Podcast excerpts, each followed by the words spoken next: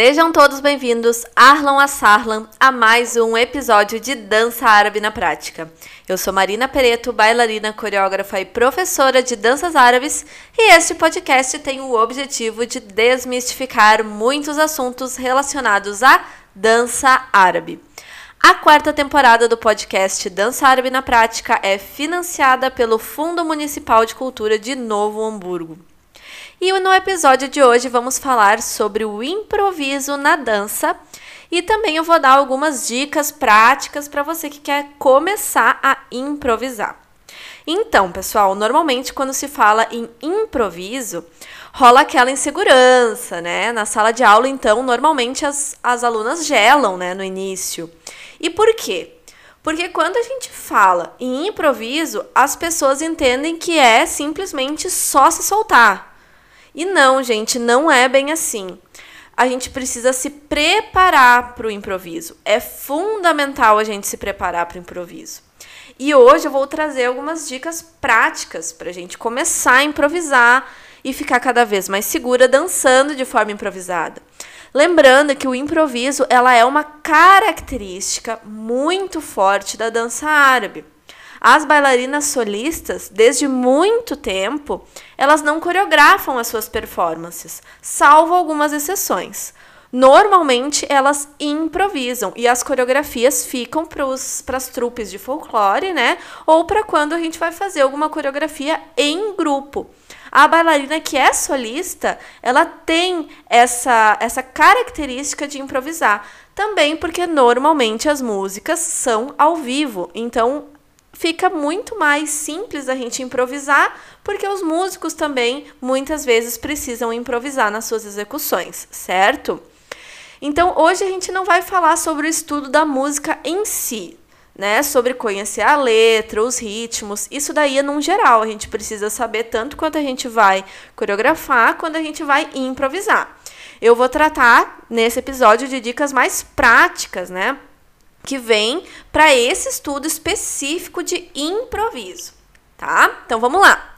Dica número 1. Um, escolha apenas um passo, né, de batida e um passo sinuoso para fazer na música, tá? E daí o que que tu vai fazer? Tu vai improvisar a música inteira só com esses dois passos. A gente vai se limitar a esses dois passos, a fim da gente perceber no ouvido quando que está mais forte um passo, né, com esse tranco, né, com a batida, ou quando está mais forte passos sinuosos. Então a gente vai ficar alternando entre apenas dois passos, porque se a gente libera um repertório muito grande no início, Daí dá aquela ansiedade, dá, bate aquele desespero, né? Do que, que eu vou fazer agora. Então, eu limitando apenas dois passos, um específico para batida e um específico para sinuoso, eu fico um pouco mais tranquila para ouvir a música, né? Vai trazer essa clareza, né? Quando a percussão está falando mais alto, quando a melodia está falando mais alto, né? E como que são essas nuances melódicas, né? Lembrando que se você é uma bailarina intermediária ou avançada, não adianta fazer esses passos sempre da mesma forma, né? A gente, a gente vai variando a velocidade, os tamanhos, a intensidade, né? Isso daí vai deixar realmente a, a tua leitura um pouquinho melhor, né? Conforme tu vai improvisando na música, certo? A música vai pedindo e a gente vai adaptando a esses passos, certo? Então, dica número 2 Feche os olhos e dance com o pensamento. Vocês achavam que era feche os olhos e dance, né? Mas eu acho que isso não é muito seguro, não, dependendo do local que tu estiver. Mas dançar com o pensamento é sentar numa cadeira e pensar na nossa bailarina, né? Como se a gente fosse essa bailarina do nosso pensamento. E essa bailarina da nossa imaginação, ela tem muito mais agilidade na execução dos passos né? Muito mais agilidade que o nosso corpo, porque ela não tem essa barreira do físico. Ela pode fazer o que bem lhe convém, né? O que a gente estiver pensando que ela está fazendo, ela vai fazer. Por isso, quando a gente faz isso de esse exercício de, de sentar, né? Não se movimentar, fechar os olhos e pensar em como você dançaria, tu começa também a perceber melhor a música. e quais os passos ficam bem em qual parte da música. Isso vai te ajudar a lembrar desses passos quando for a hora de improvisar. Então, é uma maneira fácil, que não precisa de muitas coisas, não precisa nem de espaço para ter, né? Tu pode estar sentada numa cadeira e escutando a música, tu vai pensar em como que tu dançaria ela. OK? Essa é a dica número 2. Agora vamos para a dica número 3. Improvise todos os dias. E de preferência, né, após ter passado pelas duas primeiras dicas com todos os passos. Na música, que tu tá se propondo a estudar, né? Essa música tu precisa sim improvisar todos os dias, de preferência, para justamente essa música quando tu for dançar ela, ela já vai estar tá na tua mente muito melhor.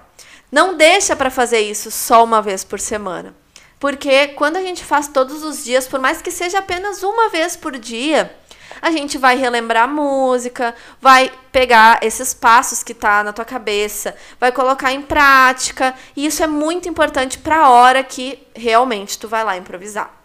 Então, se tu vai dançar essa música, pelo menos os três dias anteriores precisam ser improvisados, tá? Então, essa é a minha dica. Claro que varia de corpo para corpo, de bailarina para bailarina, mas eu acho que ela tem que estar tá fresquinha.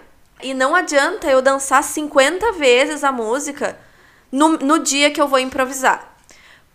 A minha técnica, né, é a gente se preparar com pelo menos uns três dias de antecedência e improvisar várias vezes nesses três dias. Eu acho que a gente realmente cria uma maturidade maior na música quando a gente consegue digerir ela aos poucos e não fazer 50 vezes naquele mesmo dia. Então, pessoal, esse foi o oitavo episódio da quarta temporada de Dança Árabe na Prática. Eu espero que vocês tenham gostado e percebido que o improviso ele está conectado com a música. Sempre vai estar conectado com a tua forma de ouvir e a tua forma de executar os passos a partir do que você está ouvindo certo? Então, nesta quarta temporada, nós teremos 15 episódios com assuntos diversos relacionados à dança árabe. E se vocês tiverem perguntas ou sugestões, podem me enviar para o meu Instagram, marina.pereto, ou também por e-mail, marinapereto.dance.gmail.com. Um grande beijo no coração de cada um de vocês e espero vocês na próxima semana. Até lá!